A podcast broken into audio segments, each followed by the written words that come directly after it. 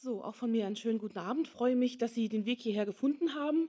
Wir sind ja heute eine überschaubare Gruppe, aber ich möchte heute einfach mal präsentieren, was ich mir so gedacht habe und wie es überhaupt dazu kam, dass ich diesen sogenannten Wohnzimmervortrag gehalten habe. Mein Name ist Andrea Wajciechowski oder auch Princess im Netz. Ich bin seit Anbeginn des Chaos Computer äh, Clubs Stuttgart dabei, ähm, versehe seit einiger Zeit schon ähm, die Funktion der Pressesprecherin, bin eben auch Referentin halte also nicht nur hier Vorträge, sondern auch an vielen anderen Stellen. Und ähm, ja, mein Vortrag schließt sich eigentlich ähm, an den des Vormonats an. War jemand von Ihnen im Vormonat hier? Da hatten wir einen Vortrag ähm, über den Bildungsplan Baden-Württemberg. Mir ist äh, unbehaglich und es ist mir auch kalt den Rücken runtergelaufen, denn ähm, das Fach ITG, also ähm, informationstechnische Grundlagen und auch das Fach Informatik, kommt schlicht und einfach im neuen Bildungsplan nicht mehr vor. Es wird ersetzt durch das Fach Medienkunde, was aber keine eigene Stundenzahl bekommen soll und ähm, von allen Lehrern in ihren Fachunterricht integriert werden soll. Unklar ist auch noch, wie diese Lehrer dann weitergebildet werden sollen, um das dann fachkundig zu unterrichten. Also verstehen Sie mich nicht falsch. Ich bin eigentlich schon ein Fan davon, Fach, fächerübergreifend zu unterrichten. Ich habe im Nachhinein festgestellt, dass eine meiner Lehrerinnen in der Schule das tatsächlich auch schon versucht hat. Ist zwar immer irgendwie in merkwürdige Stolperfallen reingetappt, aber äh, zumindest hat sie es versucht. Und ich bin auch ein Fan davon, das richtige Leben in den Unterricht mit reinzunehmen. Zum Beispiel mal jemanden von uns einzuladen. Leider sind wir alle berufstätig, deswegen können wir leider nicht äh, dauernd in Schulen die Welt retten, aber ähm, wir versuchen es natürlich. Und jeder von uns opfert so ein, zwei Urlaubstage, um mal in der Schule vormittags was äh, zu unterrichten. Das könnte man ja für viele Fächer eigentlich machen. Ja, ähm, das, was ich jetzt vortragen werde, geht genau in die Richtung. Also das sollte eigentlich unterrichtet werden. Wobei es in der Schule natürlich die Frage ist, ist das, wie gesagt, der richtige Ort und sind Lehrer die richtigen Menschen, die es unterrichten sollten? Ähm, denn ja, Eltern und Lehrer haben so ein bisschen einen Defekt. Schon wieder irgendwas. Schon wieder Eltern, schon wieder Papa. Was hat der Lehrer schon wieder gesagt? Also man hört denen halt sehr schlecht zu, sage ich mal an dieser Stelle. Sind denn heute Eltern anwesend? Einer hat sich ja schon geoutet. Ja, wunderbar. Sind denn Lehrer anwesend? Leider nicht. Hm, nun gut. Was, was passierte? Also ich muss äh, dazu sagen, ich bin selber auch nicht verheiratet und habe keine eigenen Kinder. Nichtsdestotrotz äh, trotz versuche ich äh, mitzuwirken, Kindern ins Leben zu helfen, wo ich denn kann. Und äh, was passierte so um Weihnachten rum? Also es gibt Kinder in meinem Umfeld, die sind 9, 11 und 14 Jahre alt. Und da war dann die Cousine auch da und die Cousine hat äh, dann das Mädel ins WhatsApp mitgeschickt. Also man kann WhatsApp auch auf dem Rechner nutzen, ohne ein Smartphone zu haben. Und ähm, ja, wenn man, wenn man so einen komischen Nachnamen hat wie ich, haben Sie ja vielleicht schon gesehen auf dem und äh, vielleicht noch in einem sehr kleinen Ort wohnt, dann ist man doch relativ schnell auffindbar. Und wie gesagt, mit meinem Nachnamen in Stuttgart bin ich immer auffindbar. So, also muss man ein bisschen Sorge dafür tragen, dass Kinder nicht sofort auffindbar werden. Das sind sie ohnehin relativ leicht. Also Schulen haben es zwar in der Zwischenzeit begriffen, dass sie also nicht äh, ungebremst Bilder von Schülern veröffentlichen sollten und dann auch noch die Namen drunter schreiben. Aber zum Beispiel Sportvereine machen das immer noch ganz gerne. Warum? Weil die freuen sich natürlich, wenn die Kinder an Wettkämpfen teilnehmen. Die freuen sich natürlich, wenn da auch mal jemand was gewinnt und schwupp sind Bilder drin. Ich bin äh, letztes Jahr auf dem, beim Mädchengymnasium gewesen und da hat mich hinterher auch eine Schülerin gefragt, so ja, ich äh, spiele in einer Mannschaft mit und ähm, auf der Webseite von meinem Sportverein, da stand mein Name nicht mal bei, aber als ich mich mal gegoogelt habe, habe ich genau dieses Bild gefunden, mitsamt meinem Namen. So, kann alles passieren. Denn wenn ein Bild erstmal im Internet ist, dann hindert mich ja keiner dran, das runterzuladen, es an einer anderen Stelle wieder hinzupappen und da einen Namen hinzuschreiben. Und derjenige, der auf dem Bild ist, kriegt es ja nicht mal mit. Also das sind so diese Sachen, die mich umtreiben, die ich natürlich weiß, die ich schon lange im Internet bin, wo ich aber dachte, okay, es ist höchste Eisenbahn, äh, die Kinder darauf vorzubereiten. Gut, also das ist jetzt der Meta-Vortrag zu meinem Vortrag. Ähm, ja, Medienkompetenz und Datenschutz für Kinder. Wohnzimmervortrag, ähm, das Witzige war übrigens auch, ähm, es gibt tatsächlich auch noch Familien, die haben keinen Fernseher. Da, wo ich eben vorgetragen habe, auch. Aber die haben sich letztes Jahr tatsächlich einen Beamer und eine Leinwand geleistet. Das heißt, ich konnte meinen Vortrag in gewohnter Umgebung quasi halt, professionell, wie ich es hier eben auch tue, mit allem Brimborium. Das fand ich eigentlich auch ganz schön. Hat man natürlich nicht überall und sicherlich mit dem Laptop oder dem Fernseher geht es genauso gut, aber das war noch das Witzige an der Geschichte. So. Ähm, ja, ich wollte ein bisschen erklären, welche Medien gibt es, ähm, welches Medium für welche Aktion, was ist Datenschutz und was für Regeln gibt es. Regeln ist jetzt auch schon wieder so ein schlimmes Wort, aber ich komme darauf zurück. So, warum habe ich jetzt den Vortrag gehalten? Äh, die Umgebung, wo ich es gehalten habe. Der Papa ist selber Informatiker. Der hätte diesen Vortrag natürlich auch halten können. Aber, wie ich schon angedeutet habe, er ist Eltern. Ach, Papa. So, und mit Lehrern ist es ja genauso. Ach, die, ach, die Lehrer. Also deswegen denke ich, ist es an manchen Stellen ganz gut, wenn es dann mal die Hackertante macht. An der Stelle. Ähm, was ich mir noch vorstellen könnte, wie Sie das vielleicht auch umsetzen können, wenn man selber als Eltern kundig ist, so einen Vortrag zu halten. Man kann das aber vielleicht dann mal in einem anderen Haushalt machen, also bei den Freunden der Kinder. Einfach um dem Ganzen so einen ähm, etwas, ja, ähm, offiziellen Anstrich zu geben. Dass man nicht nur sagt, hey, ich bin jetzt dein, dein Eltern und ich erzähle dir mal, was du jetzt tun musst, sondern nein, man macht, wie gesagt, ein Event daraus, man geht in einen anderen Haushalt, man sagt, ja, bringt mal alle eure Freunde mit und ich erzähle euch allen gemeinsam was. Dann erzählt man es nämlich auch den anderen Kindern und dann hören die eigenen vielleicht auch nochmal besser zu, weil sie eben mit ihren Freunden da auch drüber diskutieren können. Das sind so die Sachen, die mir im Kopf rumschweben. Weiß nicht, wie, ob man das äh, durchführen kann oder ob das der Weg ist. Wenn Sie es mal machen oder äh, so, sagen Sie mir ruhig, ob es geklappt hat oder nicht oder was für Erfahrungen Sie gemacht haben. So, dann das nächste. Ähm, ich habe tatsächlich dann auch erst einmal den Kindern erklärt, warum ich denn hier die Richtige bin, sowas zu unterrichten. Habe dann auch gesagt, na, in der Schule ist es so, den Lehrern könnt ihr nicht ausweichen. Und ähm, bei so einem Vortrag ist es ja ein bisschen anders. Ich meine, ganz freiwillig war es natürlich nicht. Ich habe einen Termin ausgemacht, bin dann gekommen, habe gesagt, heute gibt es einen Vortrag. Aber äh, nichtsdestotrotz habe ich gesagt, wenn ihr irgendwo hingeht und da sagt jemand, er hält einen Vortrag zu einem Thema, dann könnt ihr schon mal einfach hinterfragen, warum ist der oder die denn qualifiziert, über ein Thema zu sprechen. Und dann habe ich eben auch gesagt, ich bin schon ganz, ganz lange im Internet. Ich halte Vorträge über das Thema. Ich kenne ganz viele Medien. Ich habe auch schon ganz viele Dinge erlebt im Netz natürlich. Äh, ich werde auch noch dazu kommen, zu diversen Anekdoten. Ähm, was ich in der Tat nicht gut kann, ähm, Kinder unterrichten, sonst wäre ich Lehrerin geworden. Ich mache in der Tat lieber Erwachsenenbildung. Sie kommen freiwillig zu mir und hören mir zu. Normalerweise läuft das dann auch so ab, ich schalte bei mir auf an und dann rede ich anderthalb Stunden, meistens viel zu schnell. Ähm, aber bei Kindern ist es natürlich anders. Die muss man ganz anders einbeziehen. Deswegen war es auch für mich echt anstrengend. Ich hatte also einen riesen ähm, Zettelwust neben mir liegen, was ich auf welcher Folie rückfragen möchte, ob, denn, ob sie ja noch alle Begriffe kennen, alles verstanden haben. Ähm, ich kann schon sagen, äh, an der Stelle, wo ich es eben gemacht habe, ist wirklich gut gelaufen. Die Kinder haben so toll mitgemacht und sie wussten unglaublich viele Begriffe. Beinahe hätten sie sogar Server korrekt erklärt. Und da war ich dann schon wirklich von der Rolle. Und ähm, ja, fand ich aber auch echt gut. Sie haben ähm, auch, äh, einer hat noch ihren Schulkameraden mitgebracht. Schulkameradin wollte dann schon nicht kommen, weil sie schon dachte, boah, da kommt wieder eine Erwachsene, die die Spaßbremse und will mir den Spaß daran äh, nehmen. Aber das ist nicht der Punkt und äh, darauf komme ich auf einer späteren Folie auch noch zurück. Ja. Ähm, was ich dann gemacht habe, habe erstmal gefragt, welche Medien kennt ihr denn überhaupt? Wie gesagt, in dem Haushalt, wo es kein Fernsehen gibt. Aber ist ja kein Ding. Ich meine, natürlich kennen die Fernsehen. Die gehen auch zu ihren Großeltern oder zu den äh, Klassenkameraden. Natürlich kennen sie Fernsehen. Ähm, und habe dann einfach erstmal gesammelt. Sie haben auch so ziemlich alles, was ich äh, da also hören wollte, haben sie auch aufgezählt.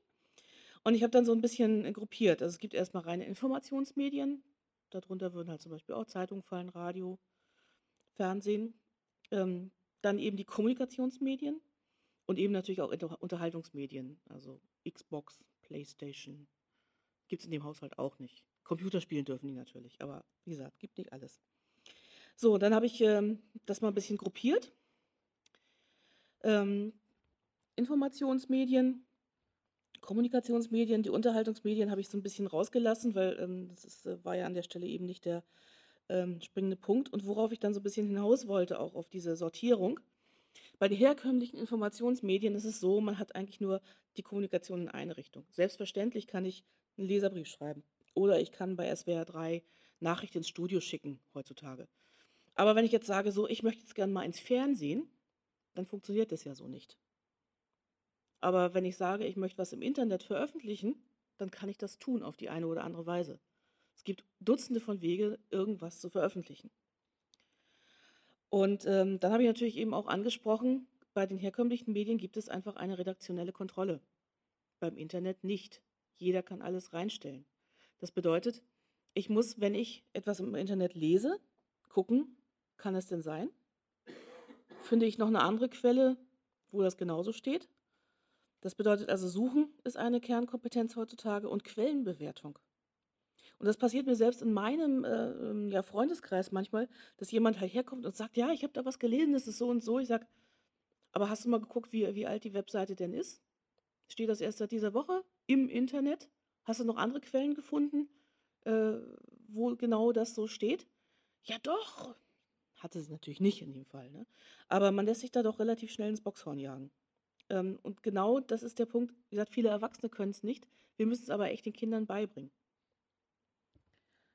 So, ähm, was jetzt, äh, ich hatte witzigerweise übrigens auch zur, äh, in der Eröffnungswoche dieser Bibliothek einen Vortrag hier gehalten, aber stand doch so im Internet und habe dann so mal ein paar lustige Sachen aufgezeigt, was alles im Internet steht, was nicht mit der wirklichen Welt zu tun hat. So, und äh, was Sie jetzt auch an dieser Folie sehen, im Zusammenhang Bildungsplan, äh, ich könnte problemlos zu jedem dieser Medien eine Doppelstunde gestalten, wahrscheinlich mehr. Und im Bildungsplan ist genau null Stunden vorgesehen. Finde ich nicht so gut. Aber so ist. Ähm, hier habe ich nochmal dann aufgezeigt bei den Informations- und Kommunikationsmedien, wie ist denn die Kommunikationsrichtung. Und ähm, wenn man das Internet jetzt nur konsumiert, passiert relativ wenig, außer dass natürlich vielleicht der Anbieter äh, Spuren auf der eigenen Festplatte hinterlässt, namentlich also Cookies und ähnliche Sachen. Ähm, aber ich gebe erstmal noch nichts von mir preis. Dann gibt es natürlich Kommunikationsmedien, Telefon, SMS, die sind privat. Da veröffentliche ich eigentlich nichts, außer die Geheimdienste hören mit, was sie offensichtlich auch gerade im Bundestag tun.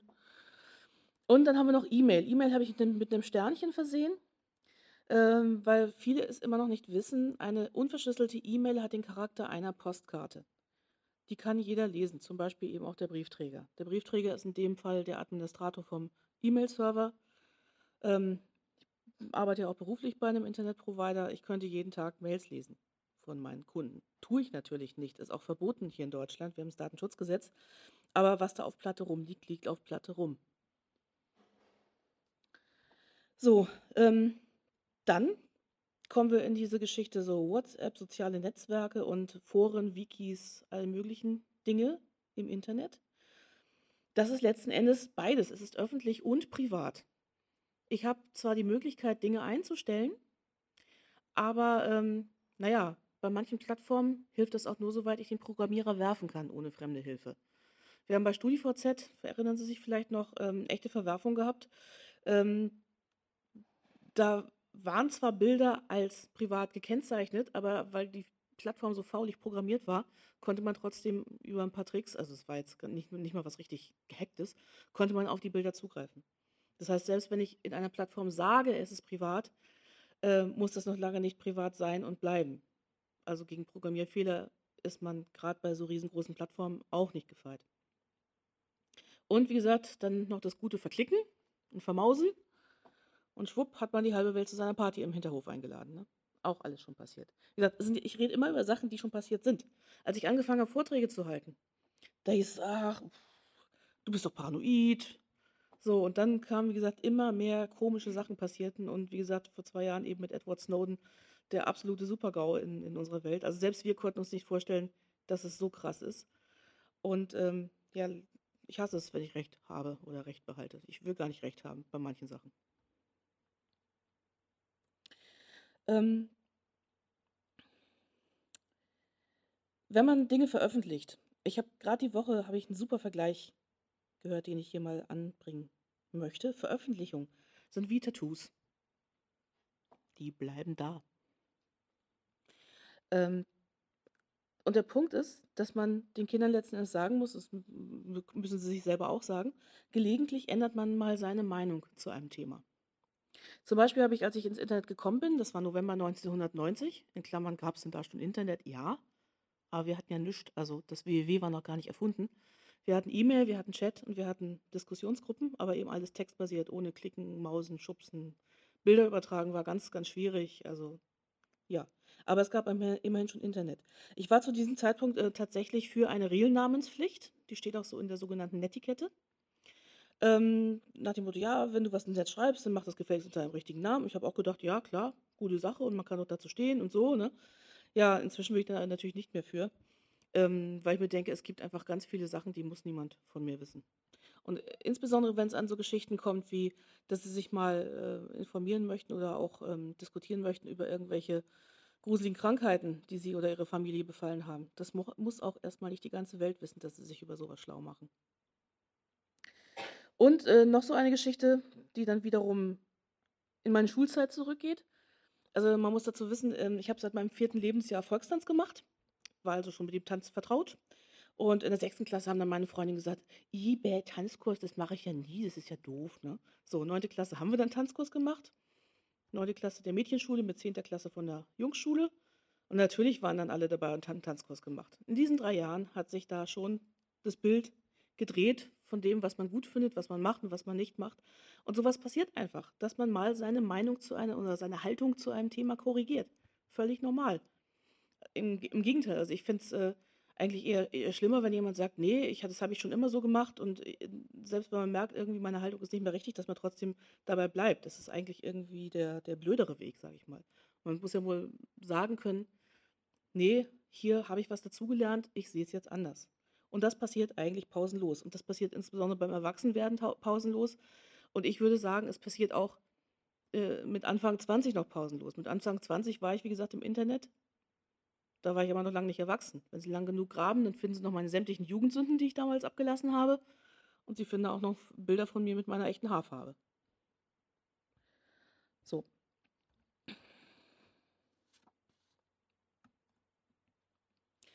Dann bin ich drauf gekommen, was ist denn jetzt Datensch bitte? Okay. Äh, was ist denn jetzt bitte Datenschutz? Ähm, erst wir sind hier in Deutschland. Wir haben ein, äh, äh, sehr strenges Datenschutzgesetz. Da muss man ja nur Deutschland verlassen, dann wird es schon alles weniger streng.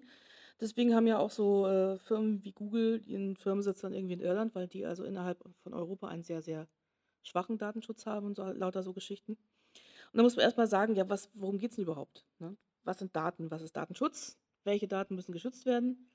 Nochmal eben öffentlich, privat und worauf muss ich aufpassen? Und dann habe ich erst mal erklärt, was sind denn Daten? Ich meine, Daten, äh, alles irgendwie sind Daten. Ganz viel Daten, überall. So, dann, was ist Datenschutz? Na, Daten vor missbräuchlicher Verwendung. Aber die Frage ist, welche Daten müssen denn geschützt werden und welche nicht? Und da habe ich ein Beispiel gebracht, und zwar ein Kochrezept. Ist ein Kochrezept schützenswert? Ist es öffentlich, privat, geheim? Da sieht man schon ein bisschen. Privat?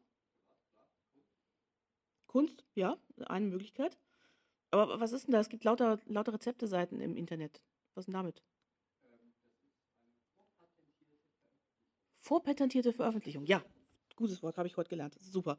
Ja, aber, aber an diesem Beispiel sieht man, ein Kochrezept jetzt ist erstmal eigentlich nichts Geheimes. Aber wenn es dann irgendwie an Familienrezepte geht oder an die Rezepte, mit denen ich mein Restaurant führe, na, die möchte ich dann natürlich schon, dass nicht jeder das, das nachkocht. Das ist ja meine Einkommensquelle.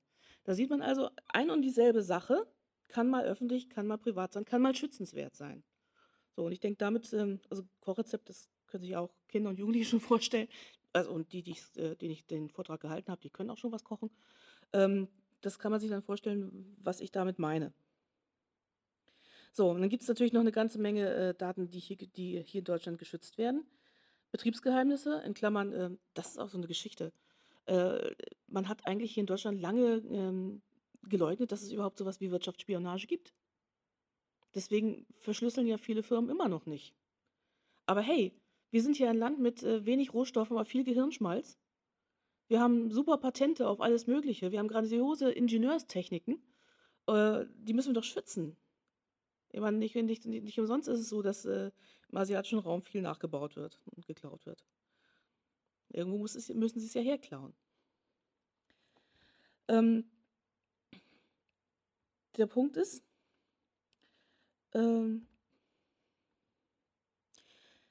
Es werden in einem normalen Leben in Deutschland schon eine ganze Menge Daten gespeichert. Zum Beispiel gibt es hier ein Meldegesetz, das heißt, sie sind beim Einwohnermeldeamt gespeichert mitsamt äh, ihren Kindern. Im, üblicherweise hat man auch ein oder mehrere Telekommunikationsanbieter. Ohne Beschränkung der Allgemeinheit braucht man, um hier in Deutschland sich irgendwie zu bewegen, auch ein Konto. Und die Bank weiß so ziemlich alles von Ihnen. Die weiß nicht, wo das Geld herkommt und die weiß auch, wo es hingeht. Ähm, das, was ich allerdings selber veröffentliche, im Internet oder sonst wo, das obliegt meiner Verantwortung. Da kann mich auch kein Gesetz, Gesetz vor schützen. Wenn ich das mal gemacht habe, dann ist es raus. Deswegen kommen wir darauf hin, worauf muss ich denn aufpassen. So, wie gesagt, ein paar dieser Daten muss man mal gelegentlich irgendwo hinterlassen, auch wenn man dann irgendwann mal 16 wird und Perso bekommt oder schon früher, wenn man halt einen Reisepass äh, äh braucht. Und dann gibt es natürlich noch auf der rechten Seite die ganze große Latte der Dinge, die auch personenbezogen sind.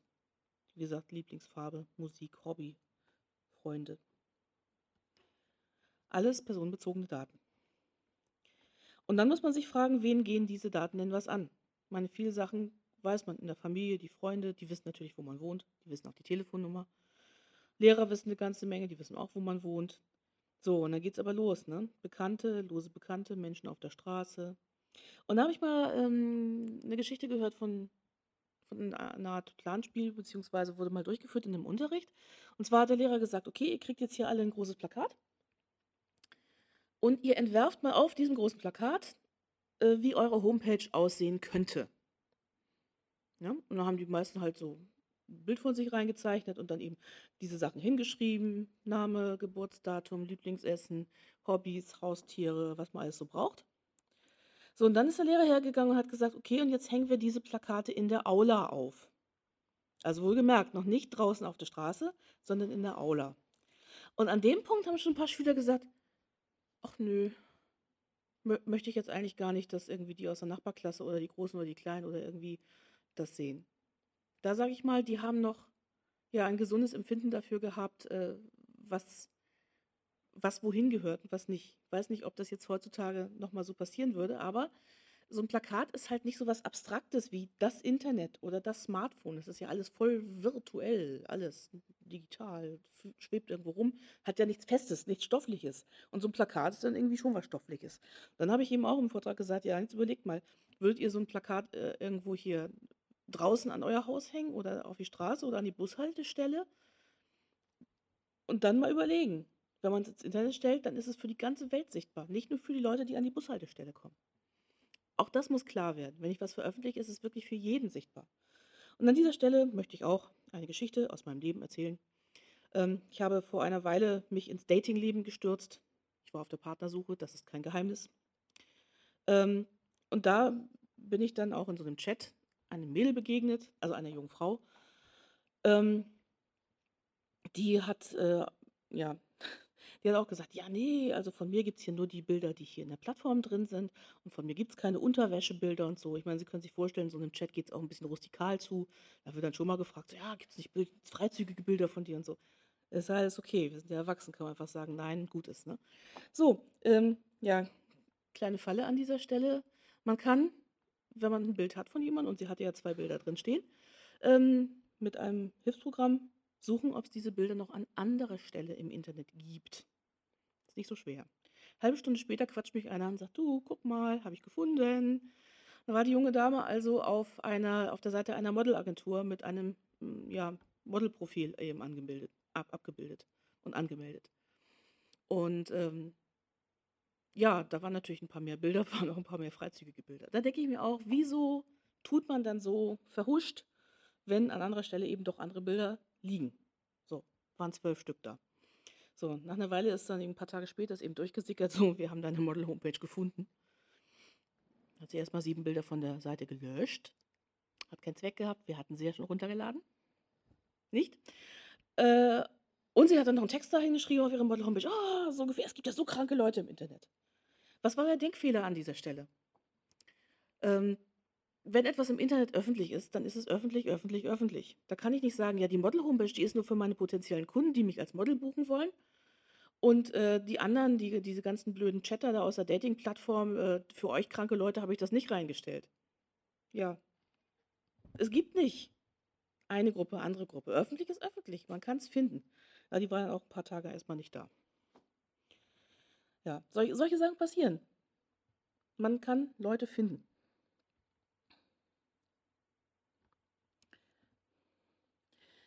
Äh, nächstes äh, Missverständnis. Ähm, viele denken, weil man die Leute nicht sieht. Ich meine, heute, heutzutage kann man Leute ja sehr viel einfacher sehen, sage ich mal, also Fotos sehen von einem Kommunikationspartner als früher. Wie ich schon sagte, also in Anfangszeiten des Internet war es wirklich, wirklich schwierig, also Fotos zu übertragen. Das war ein echter Act und die Leitungen waren dünn. Ähm, heute ist es natürlich einfacher, ähm, Bilder reinzustellen und Bilder zu sehen. Nichtsdestotrotz, ähm, man darf nicht glauben, dass man zum Beispiel jeden grundlos beleidigen kann, nur weil man denkt, man trifft ihn nie im richtigen Leben und kriegt nicht von dem einen auf die Nase oder sowas. Ich habe, wie gesagt, in den letzten 25 Jahren unglaublich viele Leute kennengelernt, die ich über das Internet das erste Mal getroffen oder kontaktiert habe. Und ähm, wie gesagt, je nachdem, was für einen beruflichen Weg man einschlägt, vielleicht trifft man dann auch Leute versehentlich mal beruflich wieder, mit denen man mal gechattet hat oder so. Ist alles schon mir passiert. Ähm, weiterhin kann man mit relativ wenigen Informationen unglaublich viele Menschen aufspüren. Und bei dieser Geschichte mit dem Dating habe ich festgestellt, dass Hacken und Stalken verdammt nah beieinander liegt. Ja, da hat nämlich einer mal sein, sein Profil aus der Dating-Plattform gelöscht. Und ähm, gut, das war jetzt nicht so dramatisch, also war jetzt nicht jemand, den ich, wo ich jetzt gesagt hätte, oh, den muss ich unbedingt treffen, aber ich fand es schade, weil wir hatten uns eine ganze Weile gut unterhalten. Und ich wusste von dem den Vornamen, den Wohnort und dass er Turnierschachspieler war. Ist. Das hat keine zwei Minuten gedauert, dann hatte ich sein Facebook-Profil und seinen Nachnamen. Und noch ein paar Sachen. Und der andere Fall, also der wollte noch schlauer sein, Akademiker, ähm, der hatte mir ein Bild von sich gezeigt, hatte mir nicht seinen Vornamen verraten, aber an welcher Hochschule er in welchem Fach promoviert. Gedankenblase. Alle Institute, an denen man promovieren kann, haben hübsche Mitarbeiter-Homepages. Die muss man dann zwar alle nacheinander durchgucken, da gibt es also keinen Algorithmus, wo man sich das erleichtern kann. Naja, aber so viele Mitarbeiter haben die ja meistens auch nicht. Also habe ich erstmal alles durchgeklickt. Habe dann ihn natürlich gefunden, seriös mit Anzug und zusammengebundenen Haaren und eben nicht mit langen offenen Haaren und in Festivalkleidung. Aber er war eindeutig zu erkennen. Ich hatte dann seinen Vornamen, seinen Nachnamen, seinen Durchwahl, den Namen von seinem Chef, Dingenskirchen. So, und das geht ganz, ganz fix. Deswegen, also man muss wirklich aufpassen, welche Informationen ähm, man von sich äh, rauslässt. Ich habe dann, ähm, es ist natürlich so eine Sache, gerade wenn man beim Dating ist. Ein paar Sachen muss man von sich sagen, zum Beispiel den Wohnort. Wenn man jetzt nicht irgendwie umziehen möchte oder Dates am Wochenende in 800 Kilometer Entfernung haben möchte, dann äh, sollte man sagen, wo man wohnt. Also stand bei mir dann schon mal Stuttgart. So. Nach einer Weile, also ich habe mich da natürlich nicht mit meinem richtigen Namen angemeldet, sondern habe erstmal eine, eine Mailadresse mit einem zweiten Namen angelegt, der mit meinem richtigen nichts zu tun hat. Aber irgendwann, wenn man sich unterhält, natürlich verrät man dann auch mal seinen Vornamen. Und ich habe noch nicht mal gesagt, wo ich arbeite und auch nicht als was genau, sondern halt in der IT. Und mit relativ schmalen Informationen hat man mich, damals ist es schon ein paar Jahre her jetzt, äh, doch finden können. Zwar nicht auf der ersten Seite der Google-Ergebnisse, aber auf der vierten hat man einen Vortrag von mir gefunden. So, also jemand, der hartnäckig ist, hätte mich also aufspüren können. Zumindest, also zwar, zumindest war keine Adresse von mir, ich hoffe, das klappt heutzutage immer noch nicht, aber zumindest mal meinen richtigen Namen. Und das ist ja schon mal so eine Sache. Also wenn man erstmal einen richtigen Namen hat, dann kann man weiter gucken, wie man an Daten kommt. Ähm, auch so eine Geschichte, ähm, ja, der letzte Punkt, der hier äh, draufsteht, also da äh, fallen auch Erwachsene drauf letzten Endes rein, wenn ich das mal so sagen darf. Ähm, wenn man jeden Tag mit Leuten chattet und weiß von denen auch nicht genau, wo die wohnen oder wie die wirklich heißen oder irgendwas, aber äh, die erzählen einem jeden Tag äh, so ein bisschen was aus ihrem Leben. In diesem Fall war es also wirklich auch eine junge Frau, die hat also ihren Kater vermisst. Ähm, ich habe nie Haustiere gehabt, habe jetzt auch keine, aber ich konnte trotzdem nachfühlen, das ist aber echt doof, wenn da der Kater fehlt. Und äh, spätestens nach irgendwie anderthalb oder zwei Wochen tat sie mir wirklich leid. So, das stellt sich ein. Wenn man irgendwie ein fühlender Mensch ist, dann fühlt man auch mal mit, wenn, wenn, wenn äh, jemand da auch am Ende der Leitung jeden Abend verzweifelt ist, weil der Kater weg ist. Der ist dann Gott sei Dank wieder aufgetaucht, total abgemagert. Wahrscheinlich hat die wirklich jemand versehentlich irgendwo eingeschlossen. Da war ich dann aber auch froh. So, jetzt können Sie sich vorstellen, das ist mir als gestandener Erwachsener passiert. Wie geht es denn Kindern, die jeden Tag mit den gleichen Leuten chatten? Deswegen auch die Geschichte. Ähm, ich möchte Ihnen wirklich empfehlen, melden Sie sich mal irgendwo an. In Klammern machen Sie es so wie ich, legen sich erstmal eine Mailadresse mit einem fremden Namen zu. Dann melden Sie sich irgendwo an. Sei es nur Facebook oder sonst was. Nehmen Sie irgendwas. Kann auch, wie gesagt, Tattoo-Singles, Haustierplattform, irgendwas sein. Und gehen Sie dann mal zwei Wochen lang wirklich jeden Abend eine halbe Stunde in den Chat. Sie treffen dann zur gleichen Uhrzeit meistens die gleichen Leute und Sie kommen mit denen ins Gespräch und Sie bauen eine Beziehung auf. Das bleibt gar nicht aus. Ähm, Übungsaufgabe für die Herren unter uns, mal als Frau anmelden und gucken, was dann passiert. Ist auch sicherlich mal eine Erfahrung wert. Und was ich an dieser Stelle sagen möchte, man kann Kindern problemlos beibringen, dass sie nicht in ein fremdes Auto einsteigen sollen. Das ist überhaupt kein Ding. Aber sich mit Menschen zu treffen, die sie im Internet kennengelernt haben, das sind für die keine Fremden.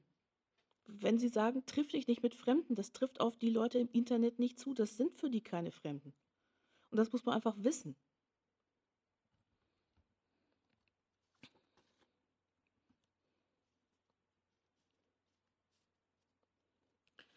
So, und dann kam ich zu den Regeln. Da war mir ganz, ganz wichtig, ähm, ich wollte das nicht irgendwie Verbote oder irgendwie sowas nennen. Selbst Regeln ist ja schon so ein hartes Wort. Ich hatte immer gesagt, ihr müsst euch das vorstellen wie Verkehrsregeln. Ihr geht jeden Tag zur Schule. Die gehen tatsächlich noch zu Fuß. Hügel runter, Hügel wieder rauf. Ähm, und ihr beachtet jeden Tag ganz automatisch einen Haufen Verkehrsregeln, weil wir euch das so beigebracht haben weil man so halbwegs sicher von einem Ort A zu einem Ort B kommt, ohne vom Auto zu überfahren, werden, überfahren zu werden. Und genauso möchte ich diese Regeln auch verstanden haben. Es sind Anhaltspunkte, die man hat, damit man gut durchs Internet kommt, ohne sich zu kompromittieren, wie man viel Spaß haben kann und, und, und. So, äh, Punkt 2 und 3 sind schon mal so auch für mich diese ganz zentralen Dinge, die stehen auch so in der Netiquette. Äh, das sind so zwei Beispiele, die auch immer noch gültig sind, wie ich äh, finde. Vergiss nie, dass am anderen, anderen Ende der Leitung auch ein Mensch sitzt. So. Das muss man sich einfach nur vorstellen. Man muss sich vorstellen, was würde ich das jetzt auch schreiben, sagen, wenn jetzt jemand vor mir säße? Würde ich jemanden irgendwie beleidigen, angreifen, irgendwas? Das muss ich mich im richtigen Leben erstmal trauen. Hinter so einem Rechner kann ich mich super verstecken. Aber wie gesagt, man möchte auch wieder, ähm, was du nicht willst, dass man dir tut, das fügt auch keinem anderen zu. Auch das äh, sagt der dritte Punkt aus, schreibe nichts, was du nicht auch jemandem ins Gesicht sagen würdest. Und da denke ich mal, das gilt fürs richtige Leben, gilt eben genauso fürs Netz. Weiterhin muss man leider auch im Hinterkopf behalten, äh, nicht alle Menschen sind nett. Also ähm, da muss man auch einfach sagen, ja, gesundes Misstrauen ist immer angesagt. Aber auch das muss man einfach lernen im Netz. Weil, wie gesagt, es fehlt äh, bei der Kommunikation eben in einem Chat oder per E-Mail und so weiter, fehlt einfach eine ganze Menge. Mimik, Tonfall und ähnliche Geschichten. Und äh, deswegen können ja auch so viele Menschen vorgeben, weiß ich, ein 14-jähriges Mädchen oder ein 14-jähriger Junge zu sein, ohne es wirklich zu sein. Das kann man schon eine ganze Weile aufrechterhalten. Und, last not least, wenn es echte, nette Menschen sind im Alter der Kinder, die kommen auch nach Hause zu den Eltern. Da muss man nicht sagen, ja, und sag deinen Eltern nichts, wir treffen uns im Geheimen.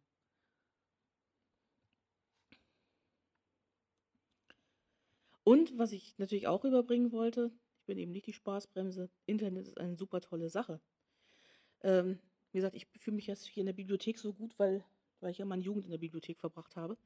Es war tatsächlich so, also wir konnten uns nicht beliebig Bücher kaufen. Das heißt, ich war in der Hamburger öffentlichen Bücherhalle Dauergast.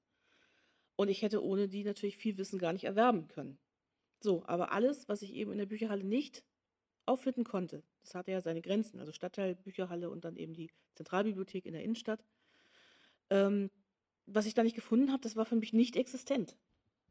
Heute kann ich über Internet unglaubliche Dinge nachgucken. Und wenn mich gerade mal die Einwohnerzahl von Paraguay interessiert, dann habe ich die und zwar gleich. Ratzfatz. Und, habe ich schon erwähnt, man muss gut suchen können, man muss Quellen bewerten. Und das möchte ich auch mal sehen, wie das ein Lehrer jemandem beibringt, ohne dass er da selber ein bisschen äh, Handwerkszeug an die Hand bekommen hat. Stichwort wieder Bildungsplan. Das muss er ja auch erstmal selber gut können. Möchte ich mal sehen, ob das alle Lehrer können.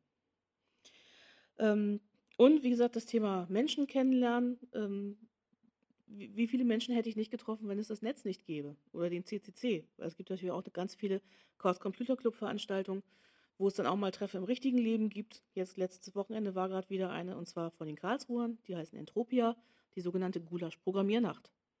Man trifft sich, man bastelt ein bisschen zusammen, man quatscht natürlich, man isst Gulasch. Richtig warm war es auch. War eine tolle Sache, habe ich wieder viele Leute getroffen. Insofern, ich bin hier nicht die Spaßbremse. Dann habe ich natürlich versucht, eine Pause einzuschieben. Aber übrigens, die Kinder haben so gut mitgemacht, dass ich viel länger gebraucht habe, als ich eigentlich veranschlagt hatte. Ich habe gedacht, ich mache so eine Stunde, weil ich wollte ja auch nicht quälen. Aber wirklich, die haben, äh, wir haben echt super diskutiert. Das war schon toll. So. Und hier habe ich dann also auch ein paar Sachen aufgezeigt, die, die, die letzten Endes auch ihren Eltern eben beibringen können. Äh, Im Internet gibt es wenige Stellen, wo man seinen richtigen Namen verwenden muss. Wenn ich natürlich Rechtsgeschäfte eingehe, sprich Versandhandel, dann muss ich natürlich mein, meine Bankverbindung preisgeben, meinen Namen, ähnliche Dinge. Aber ähm, Namen, Wohnort, Telefonnummer nicht beliebig rausgeben. Warum Telefonnummer? Was, warum nicht Mailadresse? Ähm, Mailadresse, wenn ich da dummes Zeug kriege, man bekommt ja sowieso ziemlich viel Werbespam, oder wenn mich da jemand belästigt, das kann ich mit relativ einfachen Mitteln technisch, we technisch wegfiltern. Telefonanrufe, wenn jemand dauernd anruft oder dauernd SMS schickt oder so, das macht einen echt fertig, wenn derjenige oder diejenige damit nicht aufhört. Dauernd bimmelt's. Ich meine, es gibt zwar keine Geldstrafe, wenn man nicht ans Telefon geht, aber es zermürbt einen. Und wer das schon mal erlebt hat, wie gesagt, das ist kein Spaß. Deswegen Telefonnummer, Obacht. Ähm, was auch viele nicht wissen, also Mailadressen, man kann sich beliebig viele Mailadressen anlegen. Und ich würde eine machen mit meinem richtigen Namen, äh, zum Beispiel die nimmt man dann für Bewerbung oder eben für Freunde. Ähm, aber fürs Shopping oder für irgendwelche Newsletter oder irgendwie sowas, dann nimmt man abgewandelte Mailadressen oder eben ganz andere. Dann hat man schon mal ein bisschen Zeug getrennt. Denn was Computer toll können, sortieren.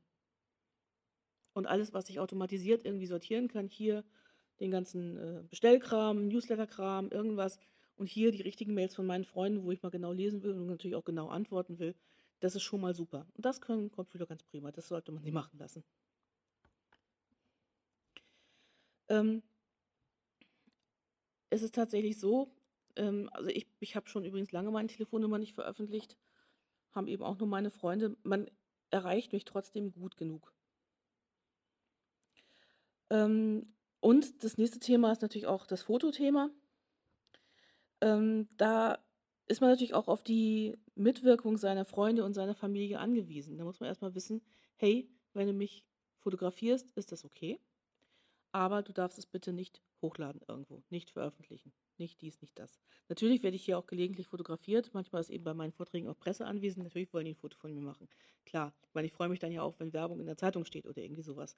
Aber so wie gesagt, dieses wilde Partygeknipse und Hochladen, also das, das wissen meine Freunde, dass ich das, dass ich das nicht will und die machen das dann eben auch nicht.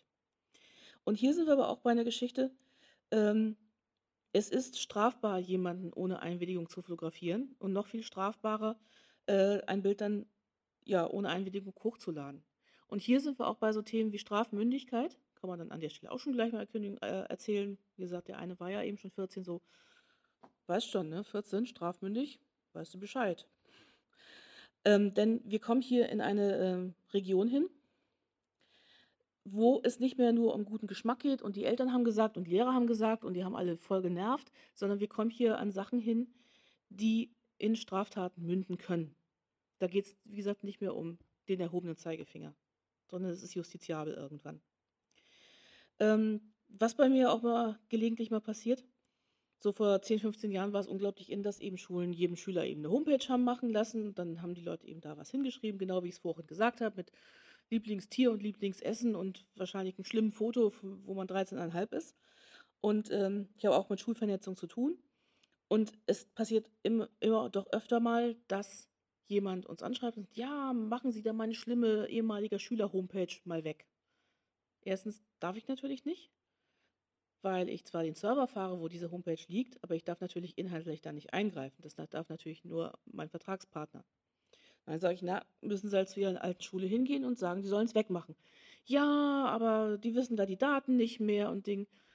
Kann ich auch nichts machen. Also ich brauche einen Auftrag von der Schule, machen Sie mal die und die Seite da weg. Ansonsten kann ich da nichts tun. Also selbst wenn die jetzt irgendwie ihre äh, sämtlichen Zugangsdaten vergessen haben oder irgendwas, es gibt da immer Wege, das zu machen, aber ich brauche den Auftrag von der Schule.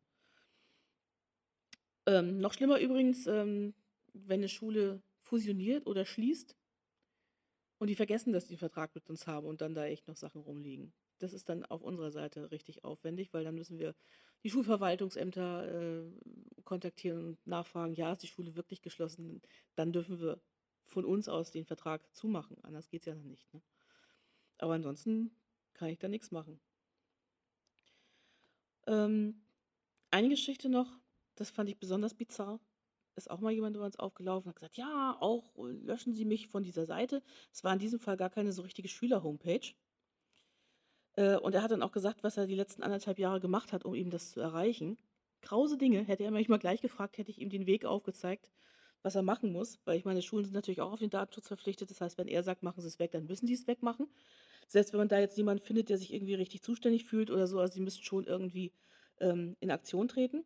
Man kann natürlich dann auch äh, wieder Schulverwaltungsamt, die haben auch einen Datenschutzbeauftragten, dann letzten Endes Bildungsministerium des jeweiligen Bundeslandes, die haben auch einen Datenschutzbeauftragten. Also man kann da schon ein paar Dinge tun, bis man eben den gewünschten Effekt hat, nämlich dass irgendwas verschwindet. Nur der wollte, wie gesagt, keine Schüler-Homepage gelöscht haben, sondern er wollte sich gelöscht haben von der Liste der Abiturienten.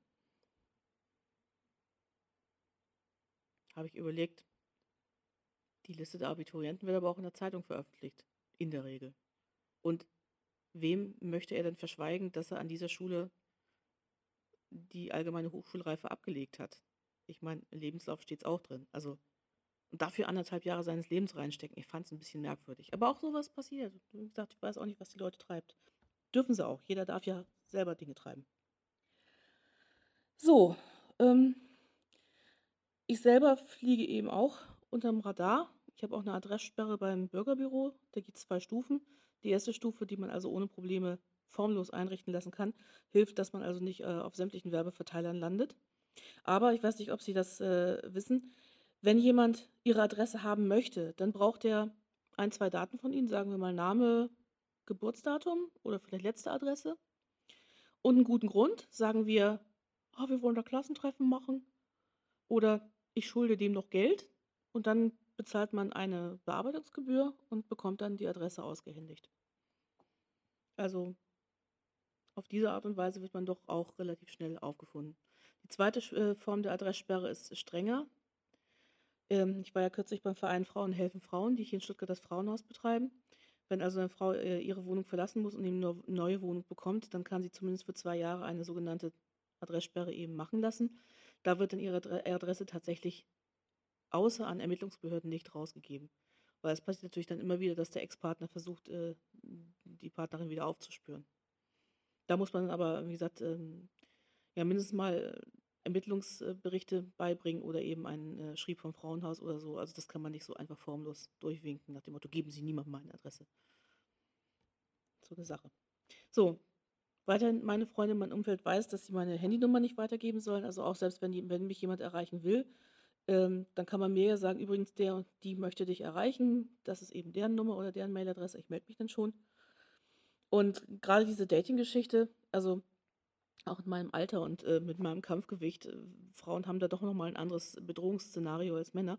Ich treffe mich wirklich immer nur im öffentlichen Raum mit neuen Leuten und möglichst auch in einem äh, Café, wo mich, wo mich die, die Leute halt kennen, die Bedienung und wo ich dann notfalls auch mal sagen kann, hey, hier ist Geld für meine Apfelsaftschorle, ich verschwinde mal jetzt, der ist ganz komisch oder so.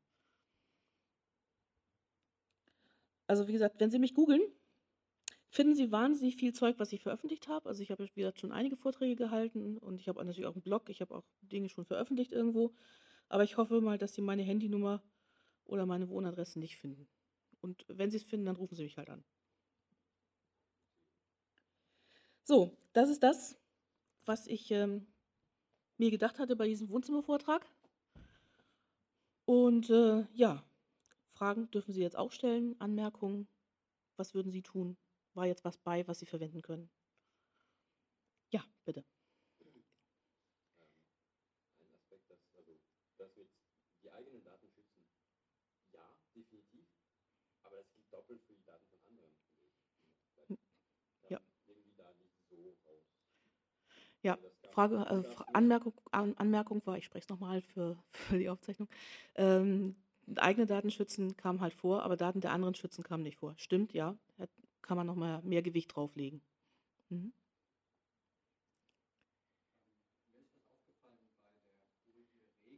Ja. Ja, gerne. Bei der Folie Regeln ist was aufgefallen? Rufen wir nochmal auf.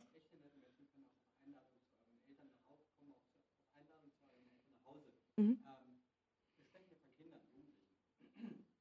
Ähm, die sind in sozialen Netzwerken unterwegs, kommunizieren Mhm. und ach ja, wenn man denen sagt, der kommt dann auch zu Hause, nach Hause, Mhm. ähm, dann weiß man immer noch nicht, ob man äh, einen Fake aufsetzt oder nicht. Ähm, also ob das eine reale Person ist, ein Mädchen von 14 Jahren oder ein Mann von, was weiß ich, äh, von 20 bis 60, keine Ahnung. Ähm, das ist äh, schwierig, ähm, so darstellen zu lassen. Also die Anmerkung war, ähm, bei den echten netten Menschen kommen auch auf eine Einladung euren, zu euren Eltern nach Hause. Te- Selbst wenn man jemanden einlädt, weiß man ja immer noch nicht, ob das also ein 14-jähriges Mädchen ist oder äh, jemand, ein Mann zwischen 20 und 60. Ähm, mein Punkt ist an dieser Stelle, ähm, wenn man denjenigen dann nach zu Hause einlädt, dann sind ja die Eltern anwesend, dann sieht man es ja, wer es ist. Was, was, ja? Unter Angabe der Adresse nach Hause. Oh, oh, danke für die Adresse. Ach so, ja, die Adresse wird natürlich an dieser Stelle kompromittiert. Ja, Genau. ja, ist richtig. Aber was soll denn an dieser Stelle ähm, passieren? Äh, äh, Ja, okay, an, ja, hm. Genau, also, je, also äh, Da Punkt ist Punkt ist, hm, ähm, der, der Örtlichkeit äh, dann gegeben. Egal, ob der dann sagt, dass er, dass er äh, dann zu den Eltern nach Hause kommt. Klar, das kann er sogar mit den Eltern vereinbaren. Ähm, mhm. eine Blase. Ja, also die, die Anmerkung war jetzt gerade, dass man natürlich dann die Adresse preisgibt und jemand, der sich für das Kind interessiert, der weiß dann halt die Adresse. Ja. Aber äh, wie gesagt, der, der, ja, es ist, es ist schwierig, aber der Punkt ist, irgend, irgend, ähm, irgendwas muss man machen. Ja. Und ich meine, eine Idee wäre ja schon, ähm, mal mit demjenigen zu telefonieren. Ne? Also dann, dann, ne? Er eine Rufnummer hergibt ähm, oder sie oder es oder Ja, auch hier übrigens hilft ein Zweithandy äh, mit einer Nummer, die man gut verbrennen kann. Und dann hört man ja, wer es tatsächlich ist. ne? Ja. Ja, das, ja, genau. Der, der Punkt ist, also wie gesagt, ein Restrisiko bleibt natürlich immer. Wie gesagt, das Leben endet im Allgemeinen tödlich.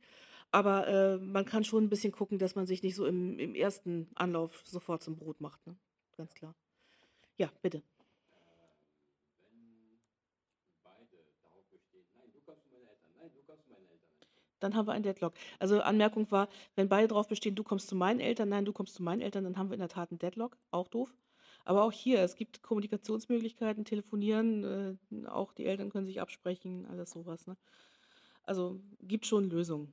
Aber wie gesagt, ein, ähm, der, der Punkt, was, was mir wichtig war, ist so ein bisschen das Bewusstsein bei den Kindern zu wecken, hey, es gibt nicht nur nette Menschen, man muss ein bisschen vorsichtig sein.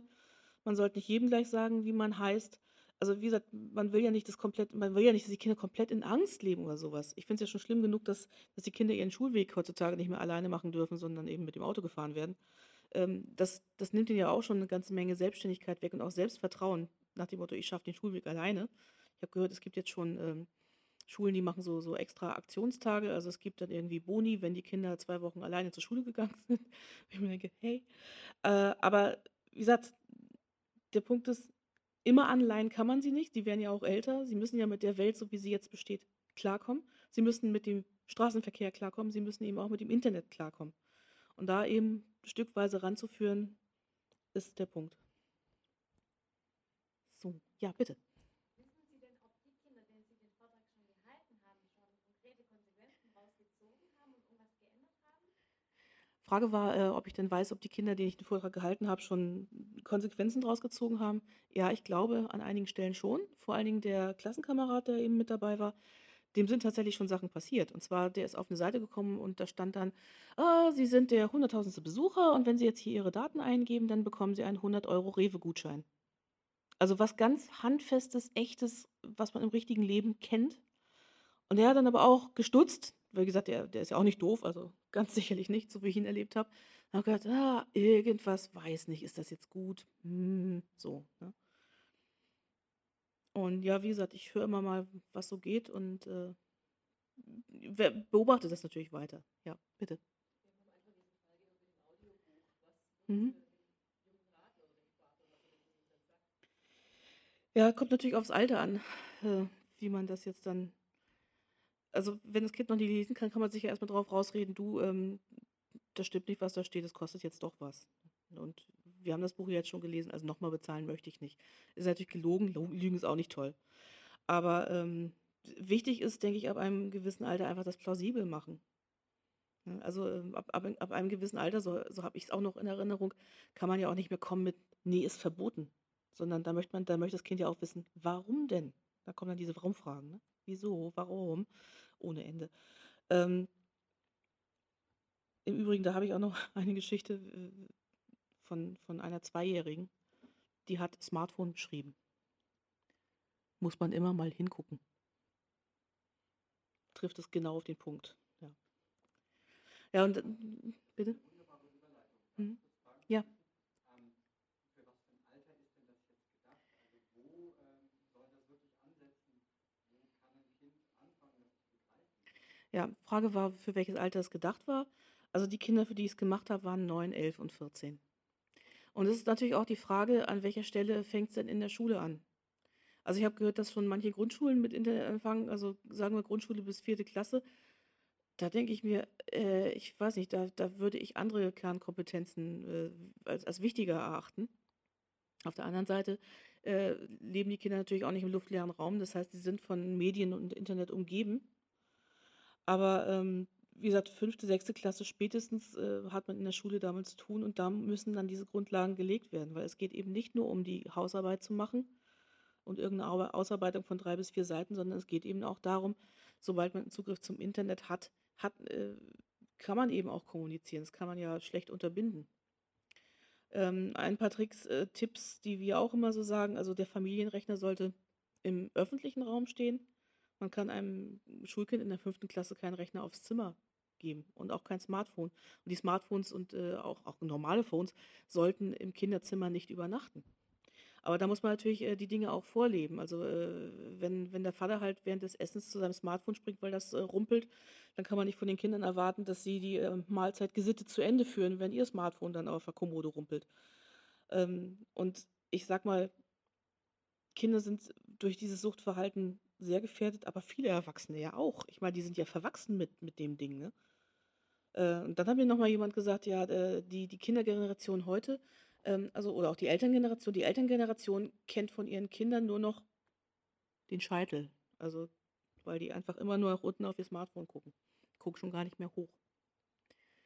Und auch an dieser Stelle muss ich sagen, ähm, ich würde auch nicht sagen, na, Smartphone verbieten oder Ding oder ja, man muss gucken, auf welchem Alter. Und man, muss auch gucken, die Dosis macht das Gift. Und natürlich der Gruppendruck ist auch ungeheuerlich. Auch hier eine Anekdote. Äh, sagt eine Mutter zu mir, ähm, ja, du weißt, eine andere Mutter hat mich angesprochen, hat gesagt, sag mal, habt ihr auch eine Spielekonsole? Und sie so, nein, sowas kommt mir auch nicht ins Haus. Und die andere Mutter, Mist, meine Kinder haben gesagt, alle haben eine und jetzt haben wir auch eine gekauft.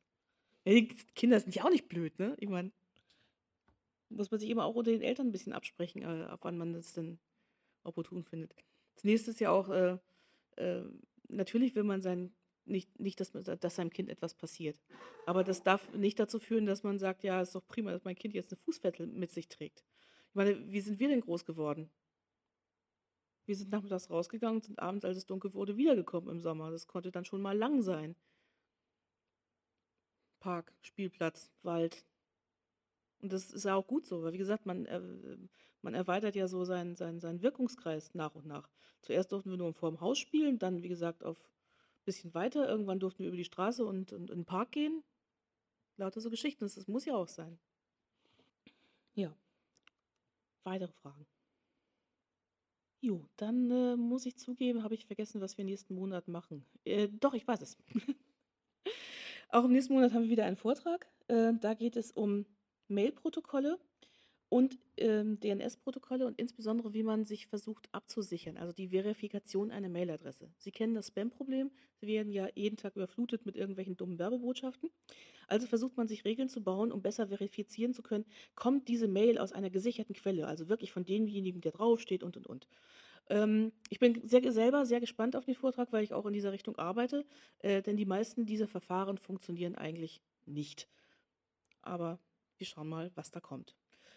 In diesem Sinne würde Sie gerne auch im nächsten Monat wieder begrüßen. Wie gesagt, äh, laden Sie sich auch gerne ähm, meine Kursunterlage runter und gucken Sie. Und ich habe es extra im LibreOffice-Format veröffentlicht, damit Sie es also auch selber weiter verwenden können und weiter ergänzen können.